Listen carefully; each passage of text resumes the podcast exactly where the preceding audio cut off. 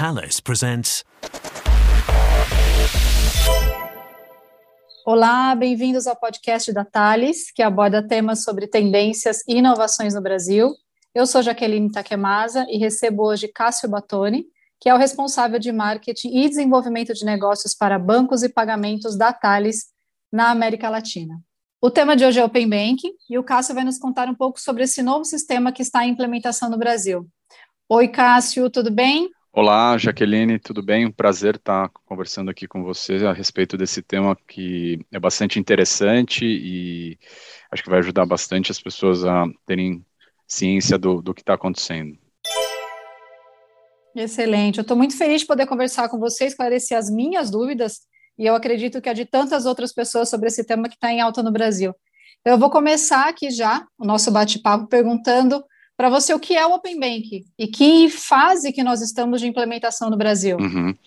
Vamos lá, o Open Banking ele, ele é, um, é um modelo de negócios que simplifica os processos é, do mercado financeiro, do mercado de, de crédito, do mercado de seguros, enfim. Ele começou como um Open Banking e já se fala hoje em dia em Open Finance, porque ele inclui outras indústrias que não só a indústria bancária. Mas a ideia é que o cliente ele tenha mais controle e liberdade sobre as suas finanças, saiba o que está acontecendo. Então, o Open Bank ele funciona como uma espécie de, de rede de dados entre a, as instituições financeiras, entre os, esses players que estão fazendo parte do dia a dia das pessoas, e obviamente desde que o usuário permita o compartilhamento das suas informações. Ou seja, a ideia é que o Open Bank traga para o cliente, para o usuário, o controle das informações, saber quem está acessando. Então, a partir desse modelo, os consumidores eles vão ter acesso a diferentes serviços oferecidos por bancos, por instituições financeiras, por empresas. E aí, qual que é o grande diferencial desse negócio? Quando você fazia uma, uma modalidade, ou quando você contratava uma modalidade de crédito, empréstimo, enfim, ou algum serviço do seu banco, ele tinha diferentes taxas, né? você tinha diferentes condições de, de pagamento. Isso, de alguma forma, ficava restrito a determinados agentes essa informação. Então, o Open Bank ele faz com que essa informação agora circule entre outros agentes então, por exemplo, um cliente que tem um bom histórico em determinado banco, um bom histórico de crédito, ele tem um bom histórico de pagamentos, por exemplo, quando ele vai tentar obter uma, uma condição, obter uma proposta em outra empresa, outra instituição, é, essa empresa ela não tem todas as informações dele, então por isso esse cliente não consegue eventualmente as melhores taxas, as melhores condições de crédito. Né? Então, nesse sentido, o Open Bank ele vai melhorar a oferta de produtos e serviços que vão ser cada vez mais personalizadas para os consumidores. Nós estamos em fase de implementação do Open Bank no Brasil, né, Cássio? É, como que isso funciona? Quando que a gente vai finalizar esse processo e realmente o Open Bank será implementado no Brasil? O Open Bank, o Banco Central, quando decidiu pelo seu processo, ele, ele faseou o projeto em quatro fases, assim como em outros projetos como o Pix, por exemplo, vai depender um pouco de como o mercado ele vai se posicionar e como ele vai, vai reagir. Então, foram, como eu falei, foram divididos em quatro, quatro fases. A primeira fase, que foi apelidada lá de Open Data, ou seja, o, os dados abertos, ela, ela teve início no começo do ano e previa o compartilhamento de dados, produtos, serviços, taxas entre as instituições. Ou seja, esse primeiro momento foi só entre as instituições, sem o, o com dados é, fictícios, sem o, o, a participação dos consumidores. Já na fase 2, era a etapa dos dados cadastrais e transacionais. Então, essa, essa etapa ela estava para o meio do ano, ela foi postergada para o meio de agosto, então já está ocorrendo. E ela prevê o compartilhamento dos dados dos clientes sempre mediante a uma autorização é, desse cliente. Aí, a partir dessa fase, os clientes vão poder iniciar o compartilhamento de seus dados entre as instituições da, de sua escolha. Então, eu não sei, as pessoas já começaram a ser abordadas e, de alguma forma, já estão compartilhando suas informações. Agora, para o dia 30 de agosto, é a terceira fase, que é chamada de fase de serviços financeiros. Ela prevê o compartilhamento do serviço de iniciação da transação de pagamento e do serviço de encaminhamento da proposta para a operação de crédito entre as instituições. Nessa fase, o cliente ele vai poder consentir que as instituições façam pagamentos em seu nome e autorizar correspondentes bancários, por exemplo, a enviar propostas de crédito para uma, uma instituição de, da preferência do cliente.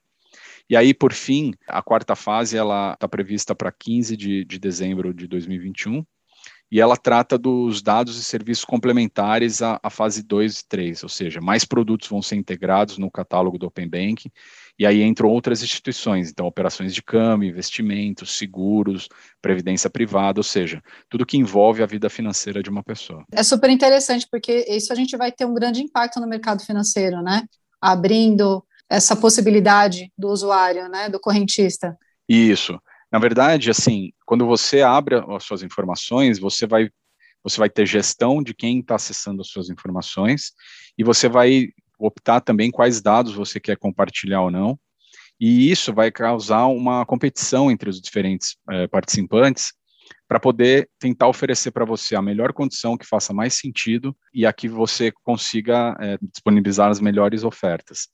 Então, assim, para o cliente final, ele é uma, uma grande ferramenta para poder baratear o crédito, para poder dar mais, tornar o processo mais democrático e que, e que as instituições possam competir entre si com o cliente no, no foco de, desse processo. Que bacana, o Cássio. O que, que você acha que essa, essa mudança no nosso mercado financeiro pode causar no cenário econômico que a gente está vivendo hoje no Brasil? Que impacto que isso pode trazer? Bom, então o, o Open Bank ele vai tornar o sistema bancário mais acessível e democrático. Né? O cliente ele vai poder rever seus contratos que ele já tem com as instituições, decidir se vale a pena ou não compartilhar seu, seus dados com outras instituições em busca de melhores alternativas para a necessidade que o cliente precisa. E o processo tende a ser menos burocrático e mais fácil, porque vai existir uma espécie de uma padronização no mercado.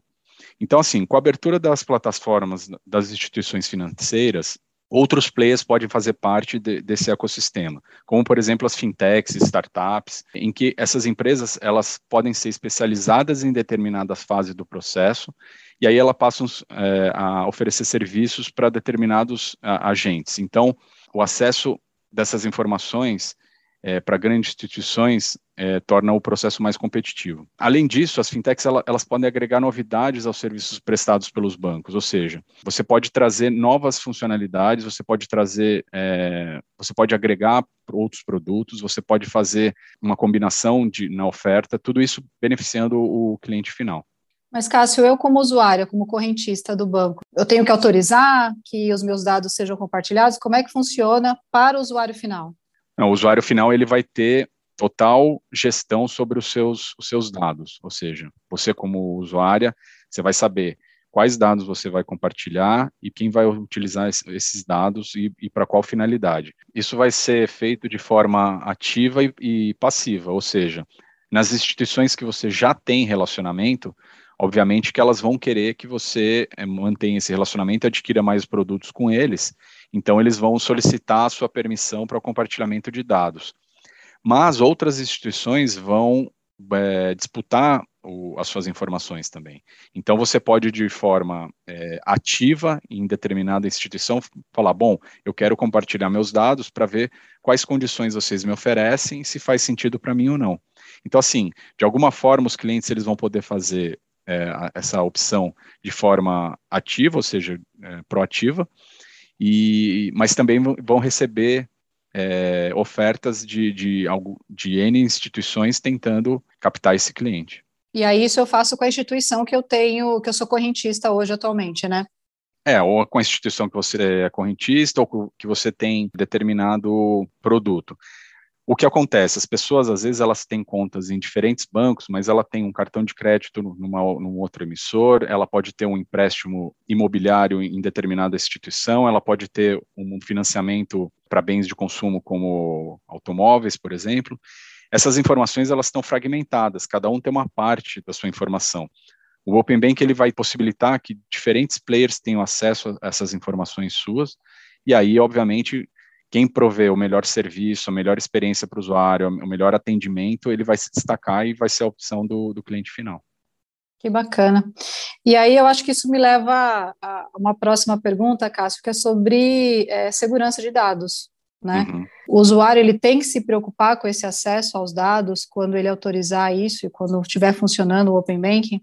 É, a opção pelo compartilhamento de dados é algo que veio para abrir mais as possibilidades e beneficiar os clientes. Né? Então, esse compartilhamento, ele ele está alinhado à Lei Geral de Proteção de Dados, é, e cabe ao órgão regulador, no caso o Banco Central, estabelecer a governança para garantir o, o, respeito à privacidade dos dados, isso já está garantindo.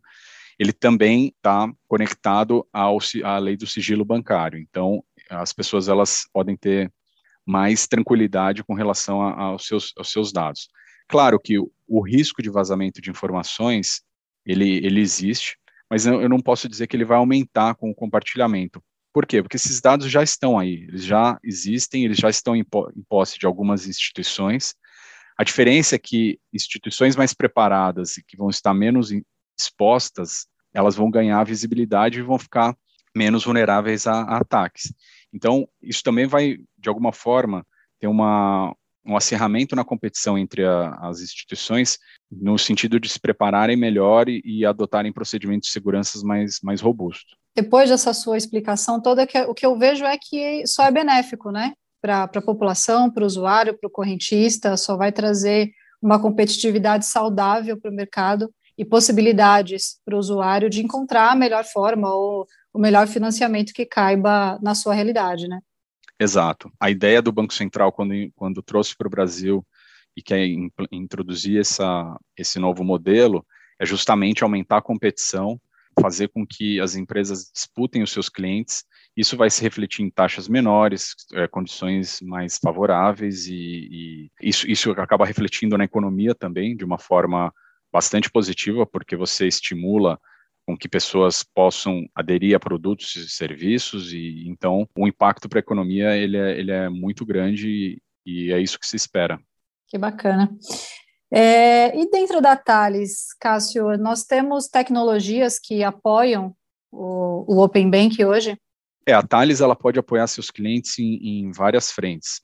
Né? Como um dos principais pilares do Open Bank é o, é o compartilhamento de dados, a, as plataformas da, da Thales permitem o que a gente chama de orquestrar a proteção de dados, e ela pode contribuir de forma decisiva na, na implantação do projeto com, o nível de segurança necessário, requerido para aquele projeto. É, na parte de proteção de dados e segurança cibernética, nós temos soluções que vão é, desde motores biométricos, serviços de autenticação na nuvem, que a gente chama de, é, de ID Cloud. A gente também oferta soluções de, de proteção de dados para diversas instituições financeiras, somos líderes nesse mercado, então a gente tem uma vasta experiência. E a Thales ela também pode oferecer APIs, que são as conexões, para verificação, por exemplo, de troca de SIM card ou é, troca do aparelho celular. Essa solução a gente chama de User Integrity, a gente está conectado às operadoras de telefonia e a gente disponibiliza essa, essa informação para o nosso cliente. E temos outras APIs também para autenticação, verificação do cliente. A gente ajuda de diversas formas. Legal. Cássio, eu acho que cumprimos aí o papel de explicar para os nossos ouvintes o que, que traz de benefício do Open Bank. Então, agradeço muito pela sua participação no nosso podcast. É, foi uma conversa esclarecedora e eu espero você em outras oportunidades para a gente falar de diversos temas de inovação e tecnologia que a gente possa compartilhar mais com os nossos ouvintes. Eu que agradeço a oportunidade, muito obrigado. O Open Bank ele, ele é, um, é um aprendizado para todos, então é uma novidade que que está vindo para o mercado e para a vida das pessoas. Vai ter um período de adaptação, de dúvidas, de incertezas, mas no final é algo bacana. Então, obrigado pela, pela oportunidade e estou à disposição se precisar de mais informações. Agradeço a todos que nos acompanharam até aqui. Se quiserem saber mais sobre os mercados de atuação da Thales, acessem nossos canais nas redes sociais e no YouTube, além do nosso website. Foi um prazer estar com vocês hoje. Até a próxima.